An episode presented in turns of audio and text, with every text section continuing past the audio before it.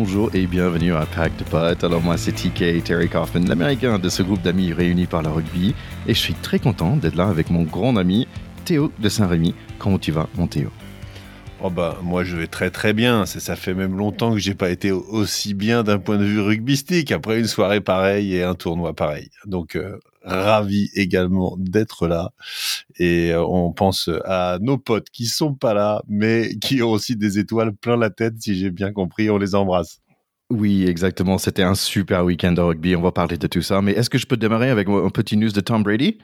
Alors, très très court, Thierry, parce que là, on adore le sport US au pack de potes, on est d'accord. Mais là, aujourd'hui, ça peut pas être la priorité. Alors, Tom Brady étant ce qu'il est, et en plus étant marié avec Gisèle Bunchen, ok, on, mais, mais très court. ok, finalement, il va pas faire sa retraite. Donc voilà, voilà cette petite nouvelle euh, qui est sortie euh, la semaine dernière. Mais allez, les diamants sont éternels, Thierry.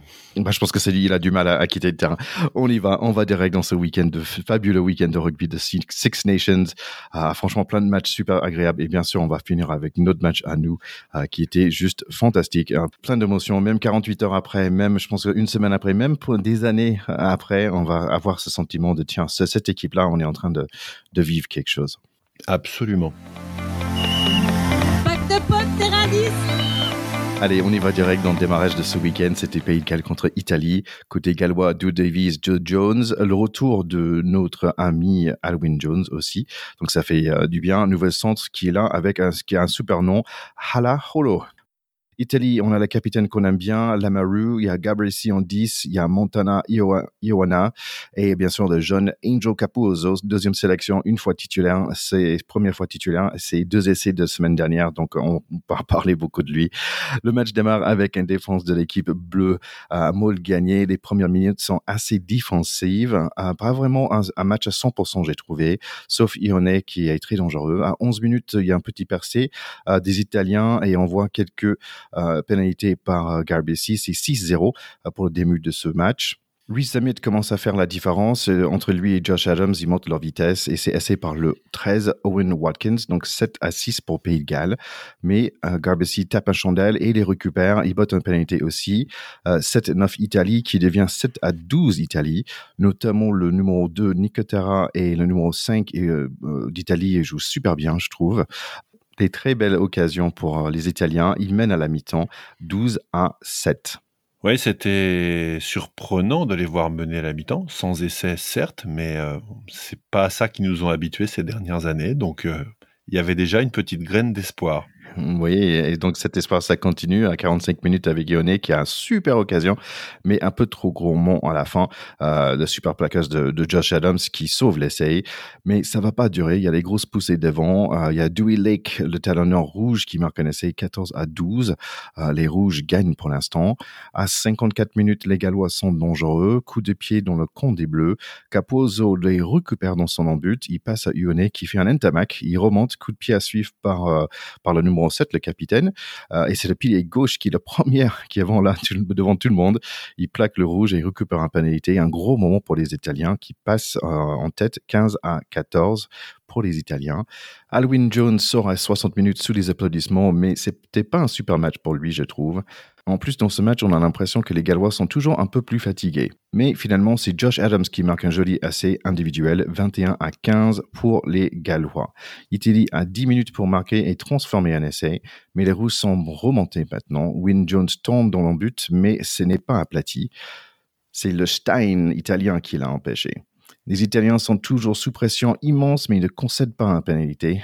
Et voilà, on arrive à l'action de match. Avec deux minutes à jouer, le jeune Capozzo prend le ballon, il fait un course inspiré, il y avait des plaquages, check check, et au lieu de marquer un essai toute seule dans le coin, il passe à Padovani qui aplatit entre les poteaux. Ça assure le coup de pied de Garbassi, et voilà, les Italiens battent les Gallois chez eux.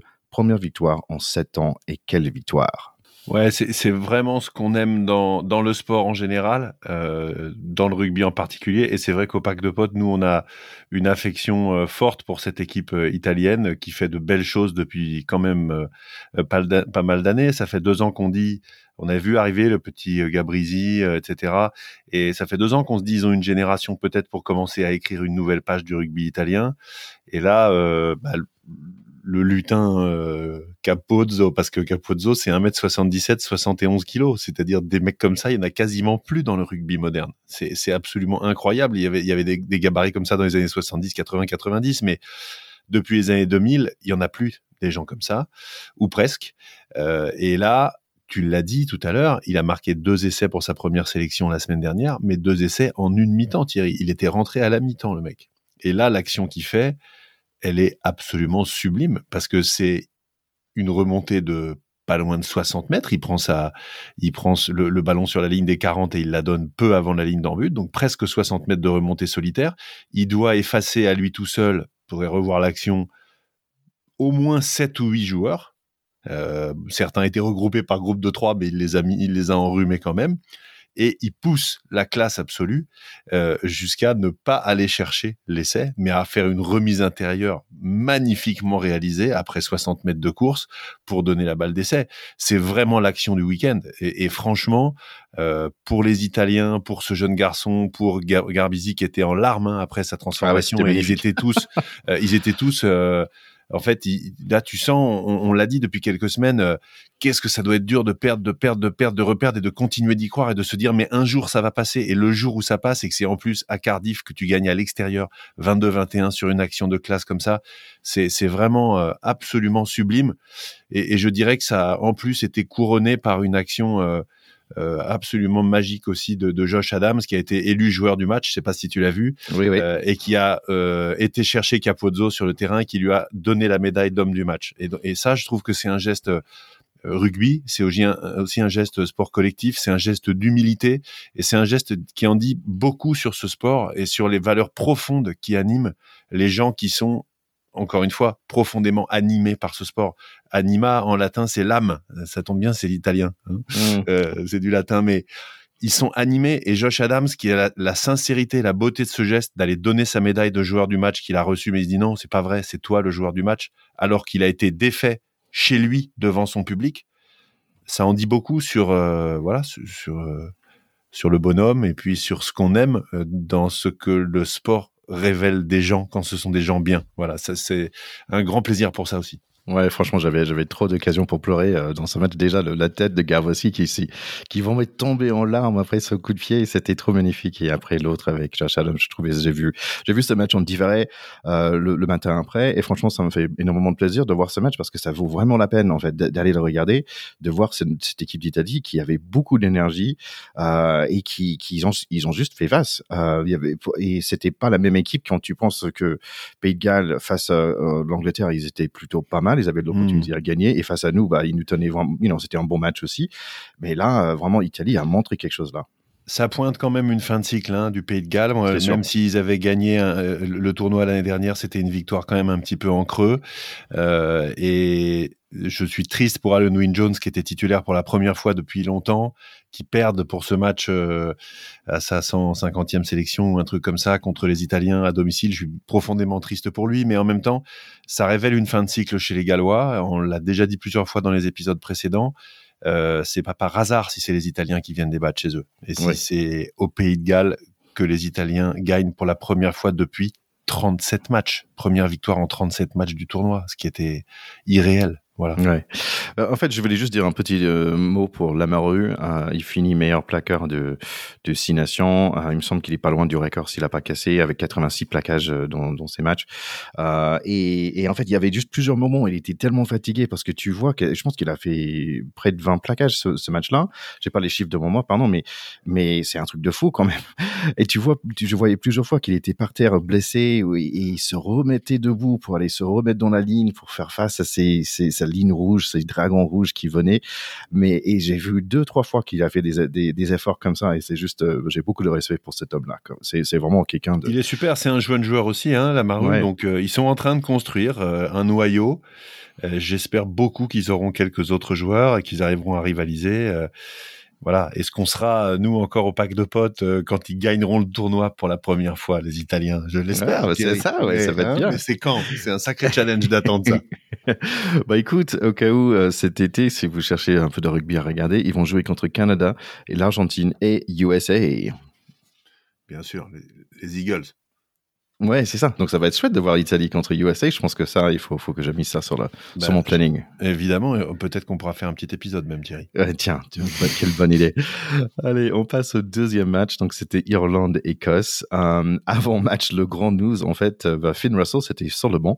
Euh, si vous, avez- vous étiez curieux de pourquoi, bah, en fait, après le match en Italie, euh, en Rome, la semaine dernière, bah, il y avait six joueurs qui, après, qui sont retournés à le le banc. Il y avait six, six joueurs qui sont sortis boire un coup dans un bar, qui étaient contre les règles de l'équipe, et notamment quand même le capitaine Stuart Hogg, Darcy Graham, Finn Russell. Ils sont sortis euh, boire un coup. Bon, ils étaient un peu sanctionnés quand même. Donc Finn Russell se retrouvait sur le banc pour démarrer ce match. C'est là où on voit que le rugby a beaucoup changé, Thierry. C'est sûr. qu'à une certaine époque, c'est les mecs qui sortaient pas qui étaient sur le banc au match d'après. On est d'accord. Ouais, Ils étaient à punis parce qu'ils n'avaient pas l'esprit de groupe. Ils, ils allaient dans leur piole et en fait, on trouvait qu'ils mettaient, le- ils mettaient le groupe en danger. Et maintenant, c'est dans l'autre sens. J'ai vraiment du mal en fait parce qu'en plus c'est après, c'est samedi soir, c'est après le match, c'est après la victoire, c'est après le voyage, c'est après tout ça et ils n'ont pas le droit d'aller sortir boire un petit coup. Donc effectivement, c'est devrait être compter les règles internes de l'équipe, mais je trouve ça quand même, euh, c'est pas des gamins non plus quoi. Thierry, ce sont des Britanniques. Les règles sont les règles. Ouais. Je deviens français alors, parce que là, franchement, euh, je trouve ça trop quand même. Je trouve ça trop. Et en fait, c'est, t'as droit de, de, de boire une bière sur la télé, à la télé, d'aller dans les vestiaires de l'autre équipe, les donner une bière, boire une bière ensemble, you know, euh, trinquer et tout ça. Mais après, après non, à un certain moment, non, non, tu n'as pas le droit d'aller boire un coup avec tes équipiers. Peut-être qu'il y avait une heure limite. On n'est pas à l'intérieur du, du groupe. Ouais, bon, Thierry, peut-être bon. qu'ils ont explosé le- la tolérance. Bon, en tous les cas, c'était un mauvais signe pour cette équipe d'Écosse euh, qui, en gros, ils n'ont pas montré grand chose de super intéressant dans ce match-là. Euh, franchement, à, à 15, c'était 15 ou 16 minutes avant que le, le jeune talonneur euh, irlandais Sheenan marque un essai. Sexton la transforme. Cinq minutes plus tard, en fait, ils sont de retour dans le camp écossais. Mais il y a quand même un certain Hamish Watson qui est là. Quatre minutes plus tard, il y a un petit coup de pied de Sexton dans l'embout, mais encore, c'est, soit Watson ou euh, Darge. J'ai un peu de j'ai un peu de mal à les distinguer les deux. Ils ont tous les surtout deux que de Watson, euh, oui, mais Watson s'est coupé les cheveux, ce crétin. Alors avant, euh, il avait toujours cette espèce de coiffure improbable qui nous permettait effectivement de, le- de, de l'identifier dans l'état, parce qu'il a un physique assez, assez, assez standard en fait. Watson, il est, il est pas immense, il est pas énorme, il est juste costaud. Et cette coiffure était très pratique. Et là, maintenant, c'est vrai qu'il est plus difficile à identifier. Voilà, voilà. Mais quand même, ils ont en fait l'air de frères, euh, Darge et, et Watson. Bon, bref, c'est 14-0 euh, après un essai du pilier Healy euh, pour Irlande. Moi, j'aime bien Wayne Barnes, d'ailleurs, comme arbitre. Euh, j'aime bien la façon qu'il parle aux joueurs. Il est, très- il est très communicant. Euh, les Écossais, finalement, ils ont un, un peu le ballon, mais rien d'excitant jusqu'à 33 minutes. Il y a Darcy Graham qui met les cannes et les enfants, ils mangent un peu d'herbe. Et c'est un très français, Pierre Schumann, qui marque un essai pour les Écossais. Donc, euh, qui- le coup de pied de Kinghorn n'est pas aussi propre que son moustache, malheureusement. Donc, c'est 14 à 5. On reste là pour le mi-temps. Schumann, il est d'origine sud-africaine. hein, c'est le quota sud-africain de l'équipe. Ah, euh, ok. De l'équipe écossaise, c'est pour ça, qui s'appelle Pierre, comme euh, voilà, comme comme Bernard Leroux s'appelle Bernard. voilà, merci pour la clarification. Euh, J'avais un peu oublié en fait que ça serait mieux pour nous si l'Écosse gagnait ce match, mais en fait, euh, je pense, je pensais vraiment pas que ça allait arriver. Irlande était vraiment beaucoup trop fort pour l'Écosse. Euh, le match redémarre. Oups, désolé, il y a un petit trou dans mes notes. Je pense que j'ai roupillé tranquillement sur le canapé. Pour, c'était pour me préparer pour le grand soirée à venir. Les Irlandais ne relâchent pas euh, le- la pression. Les Bleus euh, d'Écosse, ils ont fait plusieurs coups de pied euh, dans leur but pour espérer un peu. Finalement, c'est le Josh O. Vanderflyer qui marque le troisième essai pour 21-5. Les Écossais sont pas loin, 73 minutes, mais ils concrétisent pas. Les, Irish sont menaçants avec 5 minutes à jouer. Ils marquent l'essai du, point de bonus c'est par Murray. Donc, ils gagnent assez facilement les Irish. C'était un match, euh, c'est pas sûr si je veux dire ça, pale in comparison euh, par rapport aux deux autres de ce, de ce week-end. Oui, euh, c'était un match qui n'avait d'enjeu pour nous euh, que de voir gagner les Irlandais pour conserver un petit peu de pression, puisque si on perdait contre les Anglais, on pouvait perdre le tournoi si les Irlandais gagnaient. Je sais pas si j'ai été clair, mais grosso modo, on s'en foutait complètement puisqu'on voulait gagner nous contre les Anglais. Tu vois ce que je veux dire? C'était très clair la semaine dernière. Hein, voilà. Et, et par contre, euh, moi, je suis juste content pour les Irlandais euh, parce que c'était la Saint-Patrick ce week-end et que gagner contre les voisins écossais euh, à Dublin et fêter la Saint-Patrick derrière, ben c'est juste sympa pour les Irlandais. Voilà, on est, on est content pour eux, mais, mais honnêtement, on s'en foutait complètement. c'est vrai. C'est la vérité. Ouais. Il faut dire la vérité. Bah, c'était bien déjà de regarder un peu de rugby pour se préparer mentalement pour notre match à nous. Oui, et puis les Irlandais ont quand même un jeu euh, extrêmement léché, et même si on fait une petite sieste parce qu'il n'y a pas d'enjeu, c'est toujours du beau rugby à voir quand tu as Sexton aux manettes et nous qui aimons les deuxièmes lignes, quand tu as Ian Anderson et Tagburn euh, sur le terrain, tu sais que tu vas pas t'ennuyer. Ils ont une super équipe, voilà. Ils sont juste un peu moins bons que les Français vu qu'on les a battus, mais ils sont super bons. c'est vrai.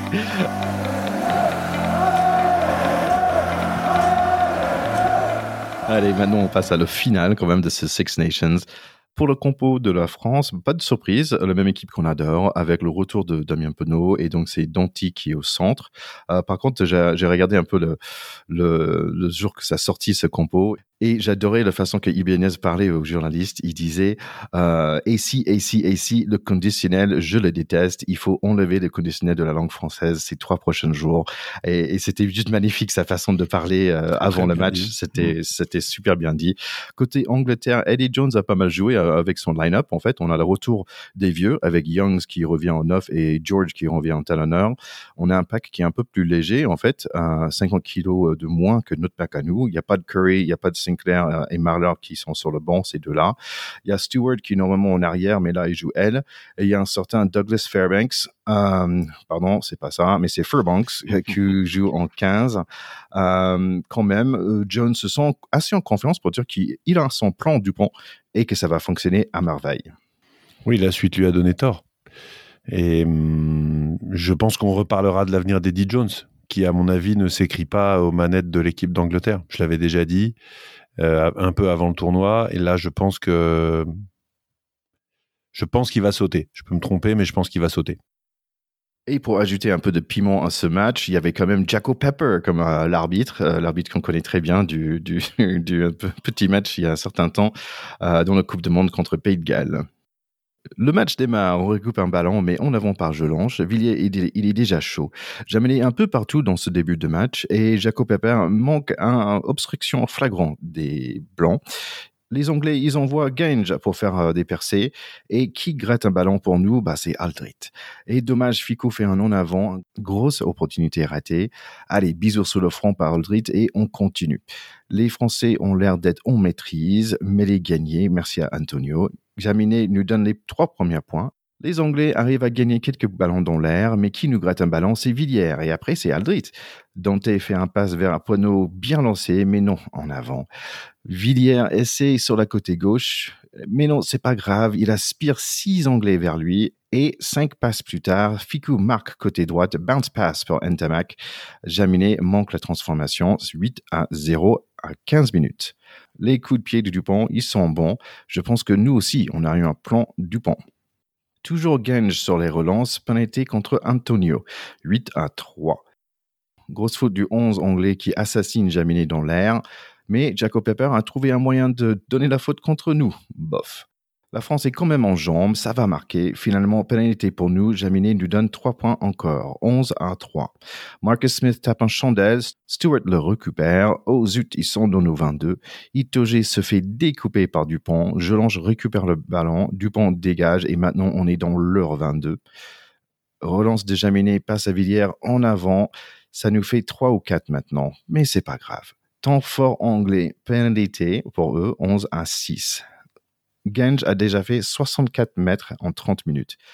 Ok, mais il va être fatigué plus tard. Ils sont quand même un peu bruyants pour l'instant, les English. Champ libre pour Marcus Smith et Fairbanks. Heureusement, Villiers est là pour les accueillir. Pénalité de 58 mètres euh, est ratée par Jaminet. Ficou nous chope un ballon à 36 minutes. On a une dernière chance de marquer avant la mi-temps et, c'est Villiers, et après c'est Jelance, et après c'est Ntamak, et oui, c'est Croc qui glisse son bras, et c'est 18 à 6 le mi-temps. Et les Anglais, pour l'instant, ils n'ont jamais eu d'occasion. Tu as tout à fait raison, c'est une mi-temps... Euh, euh, malgré tout un petit peu à sens unique, même si la confrontation a été extrêmement euh, euh, brutal au, centre du terrain des deux côtés.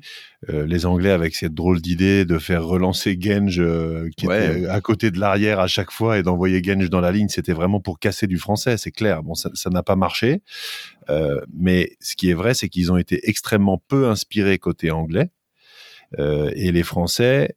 On va, on va y revenir un petit peu. S'ils avaient été moins maladroits, ils auraient pu passer 30 points dans cette mi-temps. C'est absolument incroyable parce qu'ils ont fait plus d'en avant en une mi-temps que dans tout le tournoi.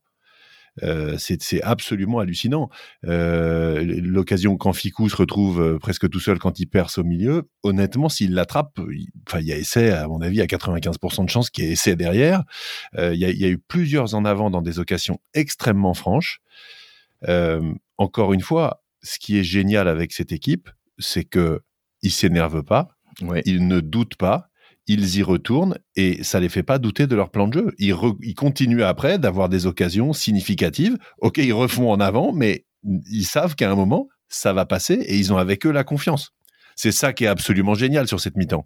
C'est exactement pour ça que chaque fois je disais c'est pas grave parce que j'avais l'impression pour eux c'était pas grave. Ils allaient, ils savaient qu'ils allaient marquer le, par la suite. C'est vraiment marrant. On, on l'a très bien senti et d'ailleurs tourner à 18-6 après une mi-temps où tu as vendangé autant d'occasions, c'est quand même assez chanceux parce que même les deux occasions qui marquent, les deux essais qui marquent, qui sont tout à fait mérités, mais ils auraient pu aussi ne pas les marquer parce que sur les deux, il y a des ballons qui tombent certes en arrière et des passes qui sont pas tout à fait assurées sur les deux. Hein. C'est mmh pas propre propre hein, les essais. Ils sont mérités, mais ça aurait très bien pu rebondir du mauvais côté. Euh, l'essai de Ficou, la passe rebondit quand même avant sur le sol avant qu'il l'attrape. Il finit le boulot, mais bon, euh, on sait très bien qu'un ballon de rugby, ça rebondit pas, pas toujours dans le sens où on l'attend. Hein. C'est pas comme un ballon de foot. Euh, et l'essai de Kroos juste avant la mi-temps qui fait un bien incroyable au moral. Euh, c'est un essai quand même assez chanceux parce qu'il arrive à pousser le bras euh, et à mettre vraiment un brin d'herbe sous le ballon et, Jacob Pepper qui est bien placé la corde. Mais des essais comme ça, euh, une fois sur deux, deux fois sur trois, trois fois sur quatre, t'y arrives pas en fait. Et juste avant, il aurait fallu que ce soit Ntamak qui marque quand il perce. Et puis il est repris in extremis, et à ce moment-là, tu te dis, bien, ça va encore pas le faire. Kroos a ce petit coup de génie d'étendre le bras. Mais encore une fois, ces deux essais-là viennent avec peut-être un petit peu de chance quand même, compenser les malchances euh, de tous les en avant de la première mi-temps. Et s'ils avaient eu la qualité technique qu'ils ont déployée euh, pendant tout le tournoi, ou même par exemple la qualité technique qu'ils ont fait la première mi-temps contre les Blacks au mois de novembre, bah c'était c'était 30 euh, 30 à 3 à la mi-temps, hein. parce qu'ils les ont quand même outrageusement dominés dans les occasions, avec une confrontation physique relativement équilibrée où ils n'ont absolument pas souffert dans les duels. Alors ils ont dû y mettre beaucoup d'énergie, mais on n'a pas eu peur en fait de ces Anglais sur la mi-temps. Ouais, il y avait, finalement quand Gange, en fait, c'était assez marrant parce que quand il faisait ses percées, juste à la fin, quand il arrivait vers vers le contact, il y avait toujours un petit pas ou deux vers la gauche ou vers la droite. En fait, donc il évitait un peu le contact. Il y avait un seul fois, je pense qu'après son troisième ou quatrième, il a vraiment foncé devant, et c'est celle-là où il a presque fait un peu de percée. Mais imaginons combien de kilomètres il a fait parce qu'il fallait se remettre en arrière, il fallait retourner avec tous les, les, arrières pour se remettre en position. Il a fait des kilomètres, le gars. Donc, euh, oui, oui, oui, tout à fait. Genge qui avait fait un match assez extraordinaire la semaine précédente contre les Irlandais et on avait un petit peu peur de sa performance en mêlée fermée. Et finalement, il a été quand même plutôt étouffé et on l'attendait euh, dans le secteur plutôt de la mêlée fermée et de la confrontation auprès. Ils ont choisi de le faire courir. Bon, assez peu concluant. Après, ce que les Anglais ont fait dans cette mi-temps, c'est que, et on le savait, ils ont très vite testé Jaminet euh, sur les ballons hauts. Il a pris des ballons hauts, une pluie de ballons hauts pendant tout le match. Il en a loupé un ou deux, mais franchement, il a été super bon. Il s'est pas échappé. Il l'a pris la plupart avec quand même pas mal d'autorité. Après, statistiquement, ils peuvent pas non plus en prendre 100%. Euh, et les quelques fois où il n'a effectivement pas pris le ballon, c'est aussi parce que les ailiers anglais euh, jouaient bien le coup et venaient vraiment le gêner et, eux ont pris le ballon. notamment en euh, deuxième mi-temps, ça a été assez flippant quand même. Stewart, il est quand même quelque chose. Allez, on continue au match. Euh, on voit avec le démarrage de ce deuxième mi-temps le première occasion euh, English sur nos 5 mètres. Mais non, vous ne passerez pas, monsieur. et boum, je lance, je fais un super plaquage. Trop de fautes contre nous et c'est vraiment tendu Plaquage par le slip de Pono sur Marchand et le grand Stewart marque les Anglais dont les stades sont super contents. 18 à 13. Les finisseurs sont arrivés vers les 50 minutes. Petit temps fort English, mais boom goes je lance encore avec un autre, un autre joli plaquage qui fait très mal. Stewart bon dans les airs encore lui. Jab jab par l'attaque blanche, toujours sur les épaules dures de notre 15 de France. Ficou nous chope un ballon et c'est nous qui à l'attaque. Jaco Pepper siffle un pénalité contre lui-même, obstruction. Et on est sur la droite avec Penaud qui a la ballon en main. Tout le monde rate le plaquage contre lui. Adrit attaque le trou tout droit. Dupont le suit. Essaye Dupont 25 à 13. Le match continue avec des super jeux de pied euh, de Dupont et un drap. Quoi? Pourquoi? Et en plus, c'est contré. On n'a pas encore gagné le match, les garçons. On a encore 15 minutes à jouer. Ils sont, c'est nous, les Anglais. On répète les fautes. J'ai un coup de stress énorme. Ils sont presque là. Mais les Anglais n'arrivent pas à aplatir. on voit dans notre on but encore un gros, grand coup de pied de Jaminet. C'est comme un bouffé d'air frais. Les Anglais avancent sur nous. Marcus Smith, coup de pied à suivre. Et Villiers nous sauve. Il vole le ballon destiné à le Grand Stewart. Mais tout ce qu'ils essaient, les Anglais, ça ne passe pas par notre défense qui est fière comme un coq. Dernière mêlée, on le gagne. And who's the boss? C'est la France, 25 à 13. C'est des larmes et des gros câlins partout, car c'est le Grand Slam, baby. Ouais, alors moi je, je vous l'ai pas dit, j'étais dans le stade, bon tu le sais toi Thierry. Donc euh, c'est vrai que là l'ambiance était montée progressivement et c'est vrai que dans les cinq dernières minutes on sentait très bien que voilà ça pouvait plus nous échapper. Donc il y avait une ambiance mais effectivement euh, magique dans le stade qui était plein comme un œuf. Tout le monde avait envie de ça. Euh, quand on regarde par rapport à ces deux dernières années où on a eu des stades vides avec des bâches, euh, etc., et où, ça sonnait creux dans le stade, etc. J'imagine que pour les joueurs et pour ceux qui ont vécu ça sur la pelouse, ça devait aussi être euh, un événement euh, tout à fait, tout à fait hors du commun. On a vécu une mi-temps quand même assez stressante parce qu'ils n'ont jamais été très loin au score, mais quelque part, la domination française était assez évidente et plus ça a été, plus la performance défensive en ayant pris le score et en n'étant jamais vraiment mis en péril à part sur l'essai, euh, mais, le reste du temps, même quand ils ont été près de nos lignes, on a défendu de manière remarquable sur les pénaltouches, on a défendu de manière remarquable au centre du terrain, on a gratté, euh, on a fait des séquences défensives dès le début, dès le début de la, de la deuxième mi-temps. Les Anglais qui ont une pénalité qui est prenable au pied choisissent d'aller en touche pour essayer de marquer un essai assez vite et de prendre le score, etc. Et là-dessus, ils se prennent une, défense énorme et ils repartent dans leur camp. Euh, on a quand même, euh, je trouve, manqué un petit peu d'imagination offensivement, en particulier avec le jeu au pied, parce que eux, ils nous ont arrosé euh, sur des ballons hauts en permanence. On s'est mis à faire un peu pareil. Du coup, on leur a rendu énormément de ballons. Et moi, je trouve que euh, j'aurais aimé qu'on joue, qu'on porte un petit peu plus le ballon, ou au moins qu'on alterne les jeux au pied et qu'on fasse notamment des jeux au pied courts dans le dos de la défense, qu'on n'a quasiment jamais fait. Ce que Marcus Smith a très bien fait en deuxième mi-temps deux fois, euh, et ça nous a foutu le feu à chaque fois. Et comme tu as dit, euh, Villiers chipe le ballon, mais c'est miraculeux ce qu'il fait, et ça prouve que ce joueur-là, il est obsédé par le ballon et par euh, l'envie de, de, de, tout nettoyer là où il est. Quoi. Il est absolument incroyable, mais ce truc s'est passé à une vitesse mais euh, supersonique et qu'il attrape le ballon et qu'il se rebarre dans l'autre sens, on s'est dit mais c'est pas possible, c'est un miracle. C'était absolument dingue cette action. C'est comme un pickpocket à la gare, quoi. Tu ah, c'est un pickpocket. Et, et même l'ailier, je pense qu'il a dû dire, mais merde, on va passer le ballon. L'anglais, il devait absolument pas, pas avoir du tout compris ce qui s'était passé. Enfin, en tout cas, moi, j'ai évidemment euh, complètement euh, adoré cette, cette deuxième mi-temps l'essai, c'est vraiment la spéciale Dupont. C'est-à-dire que Dupont, qui s'est fait un petit peu oublier tout le match en étant précis, en étant présent, mais qui avait assez peu tenté lui-même, euh, il a défendu comme un lion, il a découpé autour, de, autour, de, autour du rego des regroupements, mais on dit on a un plan anti-Dupont, c'est surtout lui qui a un, qui a un plan anti-anglais, parce qu'il les a ah secoués comme des pruniers autour, c'était quelque chose. Et, euh, et cet essai, il est génial parce que euh, c'est effectivement une belle action un peu en travers, mais qui angoisse un peu les Anglais de, de Penaud, qui arrive sur un petit regroupement, et puis Aldrit qui trouve un trou de souris. Et effectivement, quand il se retourne pour faire jouer, bah, tu as Dupont qui est là dans l'axe et il y va quoi? On va pas dire en marchant, mais quasiment. Et en fait, euh, quand il y a une petite brèche qui se crée par un avant et que la défense est un petit peu étirée et que Dupont est au soutien, bah il y a essai en fait. Euh, c'est impressionnant. Je pense que ça a été une libération aussi pour euh, pour eux tous parce qu'au moment où ils prennent 25 points, euh, ils se disent ça peut plus vraiment nous échapper quand même. Et on a senti crescendo la force, la confiance, la joie monter aussi, et c'était très significatif dans le stade.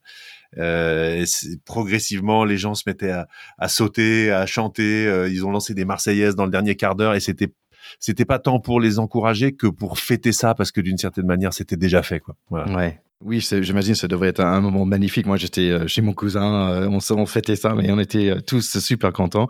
Mais en fait, c'était marrant parce que par rapport à la, semaine dernière, qui a été un match, on va dire en anglais, grinded out. C'est vraiment, c'est où il y avait aucun star la semaine dernière.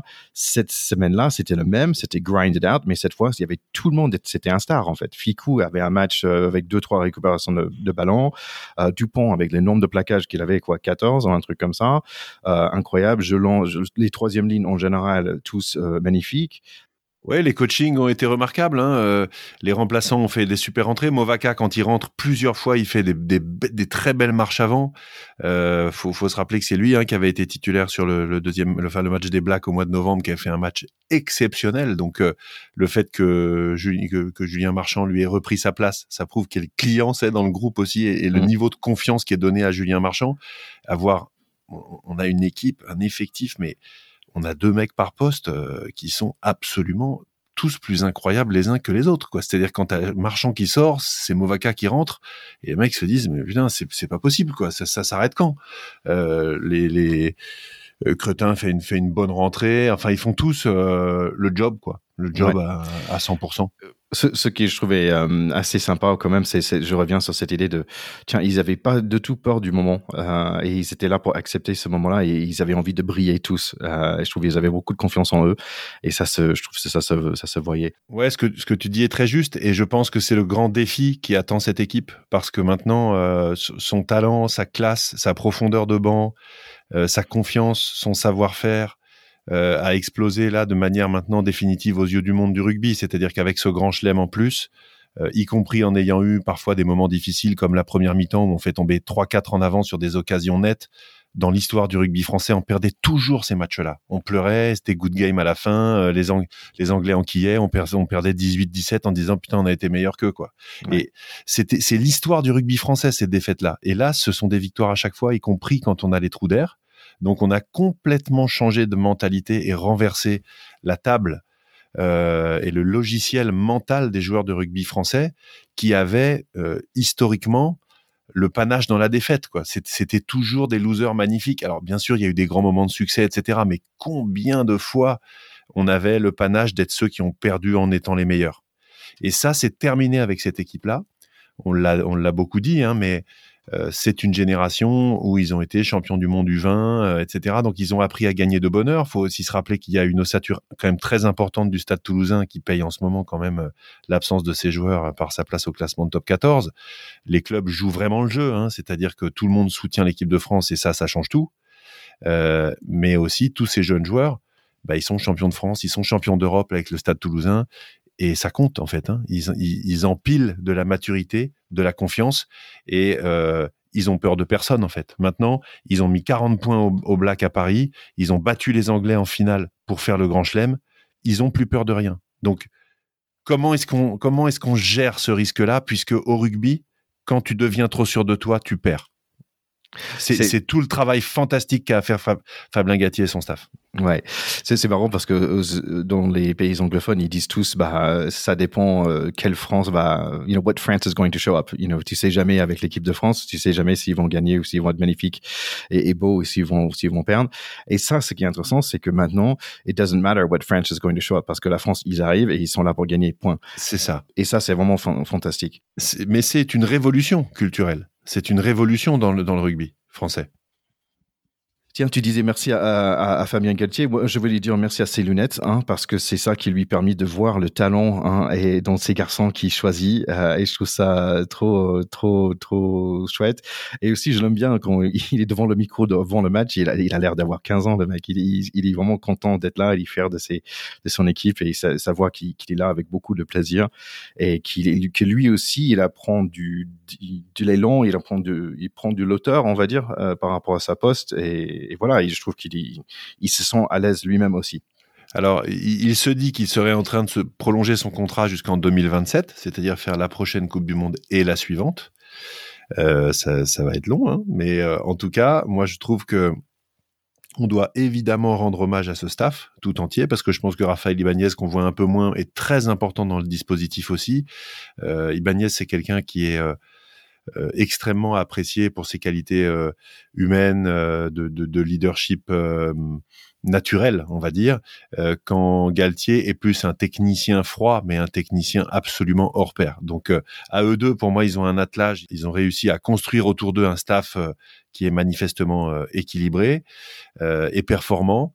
C'est évidemment leur grand succès. Et quand on voit sur les, les derniers mandats en particulier celui de Jacques Brunel pendant la dernière Coupe du Monde, etc. À quel point euh, parfois on se demandait quand même comment on pouvait avoir un mec pareil à la tête de l'équipe de France, etc.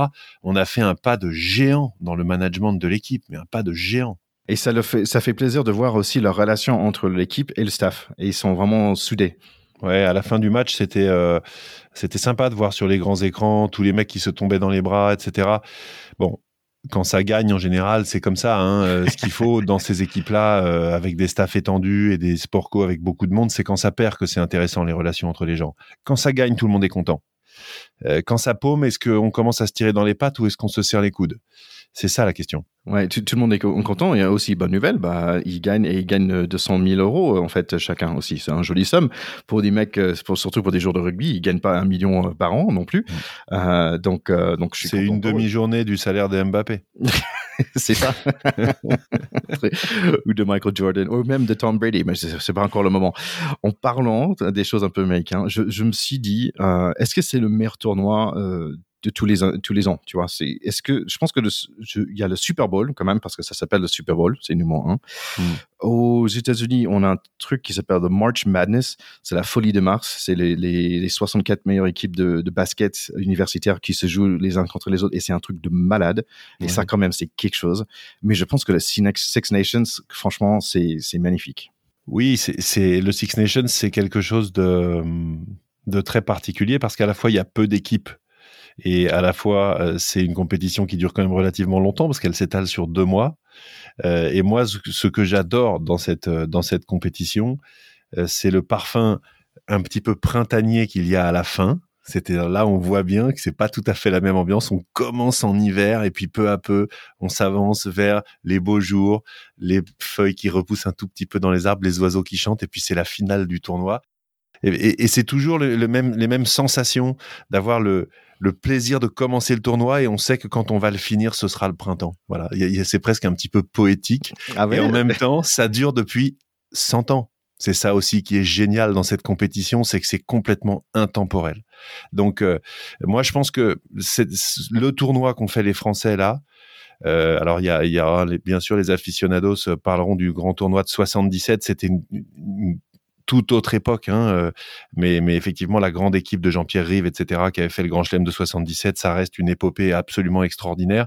Je pense que celle-là est pas loin euh, en termes d'impact sur l'histoire du rugby français, tant elle vient vraiment couronner une génération d'exception euh, qu'on risque de ne jamais revoir. Je, je pense qu'on tient là euh, le potentiel d'équipe de France qu'on ne reverra euh, peut-être jamais, ou en tout cas, c'est probablement ce qu'il y a eu de plus fort dans l'histoire de l'équipe de France à tous les postes, avec une telle profondeur de banc euh, et, un tel esprit d'équipe et envie d'avancer ensemble. Je, trouve que c'est incroyable à quel point les planètes sont alignées pour cette équipe. Donc, je pense qu'ils peuvent aller très très loin. Si on, si on se prend à rêver, peut-être qu'ils peuvent être champions en 2023 et champions en 2027. Ils peuvent peut-être rater hein, dès 2023. Donc, soyons humbles, mais je pense qu'ils ont de quoi, ils ont le matériau pour être champion du monde en 2023 et en 2027 et taper trois ou quatre grands chelems entre les deux. Voilà, je prends rendez-vous avec nos auditeurs en 2027.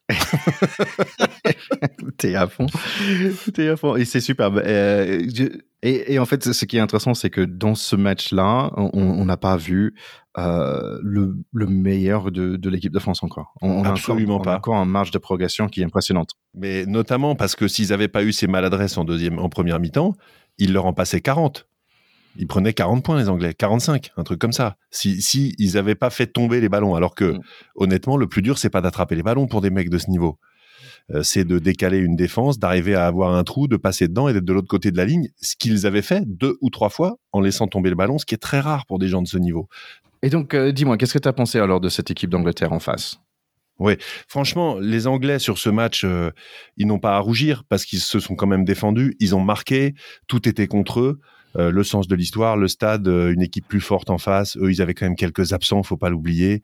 Il leur manque des joueurs cadres, hein, Tuilagi, Owen Farrell, même si Marcus Smith est excellent et je pense qu'on on n'a pas fini de le voir parce que c'est vraiment c'est presque un demi d'ouverture français entre guillemets, c'est-à-dire qu'il joue de façon beaucoup plus variée et avec beaucoup plus de panache que les grands demi d'ouverture anglais qui étaient Rob Andrew, Johnny Wilkinson et même Owen Farrell, qui étaient des métronomes, qui étaient mm-hmm. des joueurs d'une régularité diabolique extrêmement prévisible malgré tout, mais tellement performant que, bah, prévisible ou pas, bah, c'était bon quand même, quoi. Sauf que lui, il alterne beaucoup plus, il attaque la ligne, et je pense qu'il peut emmener avec lui une génération de joueurs anglais beaucoup plus loin que ce qu'ils font aujourd'hui. Pour ça, il faut couper la tête d'Eddie Jones, euh, qui, à mon avis, n'est plus du tout l'homme de la situation. Bon, dans tous les cas, c'est un des meilleurs Six Nations que j'ai jamais vu. Ça, c'est ça, c'est sûr et certain. On est un peu trop près, on va dire, euh, de, de, de fin de ce chose-là, d'avoir un peu de recul, je trouve. Donc peut-être euh, d'ici deux semaines, on reviendra pour pour parler un peu des, meilleurs moments, des meilleurs euh, des meilleurs joueurs et, et, et toutes ces bonnes choses. Avec un peu de recul, ça peut nous nous faire du bien. Et puis, je pense pas, toi, que tu te souviennes d'avoir regardé aussi attentivement le tournoi Destination se termine par un grand chelem français, quand même. Oui, donc c'est sûr. Je pense qu'en 2010, je commençais à jouer tout tu juste. Ouais, ouais, j'ai commencé à jouer. Ouais. Et à propos, Thierry, est-ce que tu sais ce que ça veut dire finalement grand chelem? The Grand, Grand Slam. Hein? Alors ça vient, figure-toi, de, de l'anglais, hein, de l'anglais to slam. Et to slam, c'est quoi? C'est écraser, écrabouiller, comment on pourrait dire ça? Ouais, ouais, c'est ça. voilà. Et en fait, ça vient pas du tout du rugby. Euh, ça a été transposé dans le sport, mais au départ, ça vient des cartes. Ça vient du bridge. Et quand tu fais tous les plis d'une donne, ah, ok. te donne les cartes et que tu fais tout, tu fais un Grand Slam en anglais. C'est devenu Grand Chelem, je ne sais pas exactement pourquoi. Et ça a été transposé au sport, d'abord au tennis et puis ensuite au tournoi destination, puisqu'on appelle ça les tournois du Grand Chelem. Mais nous, si on était des bons Français, on dirait en fait qu'on fait un capot parce que quand on joue à la belote et qu'on fait tous les plis, ça s'appelle capot. Voilà. Donc d'une certaine manière, les Français ont mis les Anglais capot. Voilà. tu sais, en parlant de ça, une fois, quand je, suis venu en France euh, à l'âge de. Je, pense que c'était ma première année d'université. Et en fait, j'ai ramené un jeu de tarot. Et, euh, et donc, j'étais sur un, dans, un, dans un truc universitaire. On était 36 mecs sur le même étage. Et on jouait beaucoup à un jeu spade qui est un peu comme le bolot. Et après, j'ai appris à tout le monde à jouer à tarot. Et en fait, ça a devenu notre jeu. Euh, ça a devenu notre jeu de cartes à nous. Et en fait, il y avait des mecs qui tapaient sur ma porte à 2 heures du matin, dire Hey, on peut emprunter le jeu de tarot, s'il te plaît euh.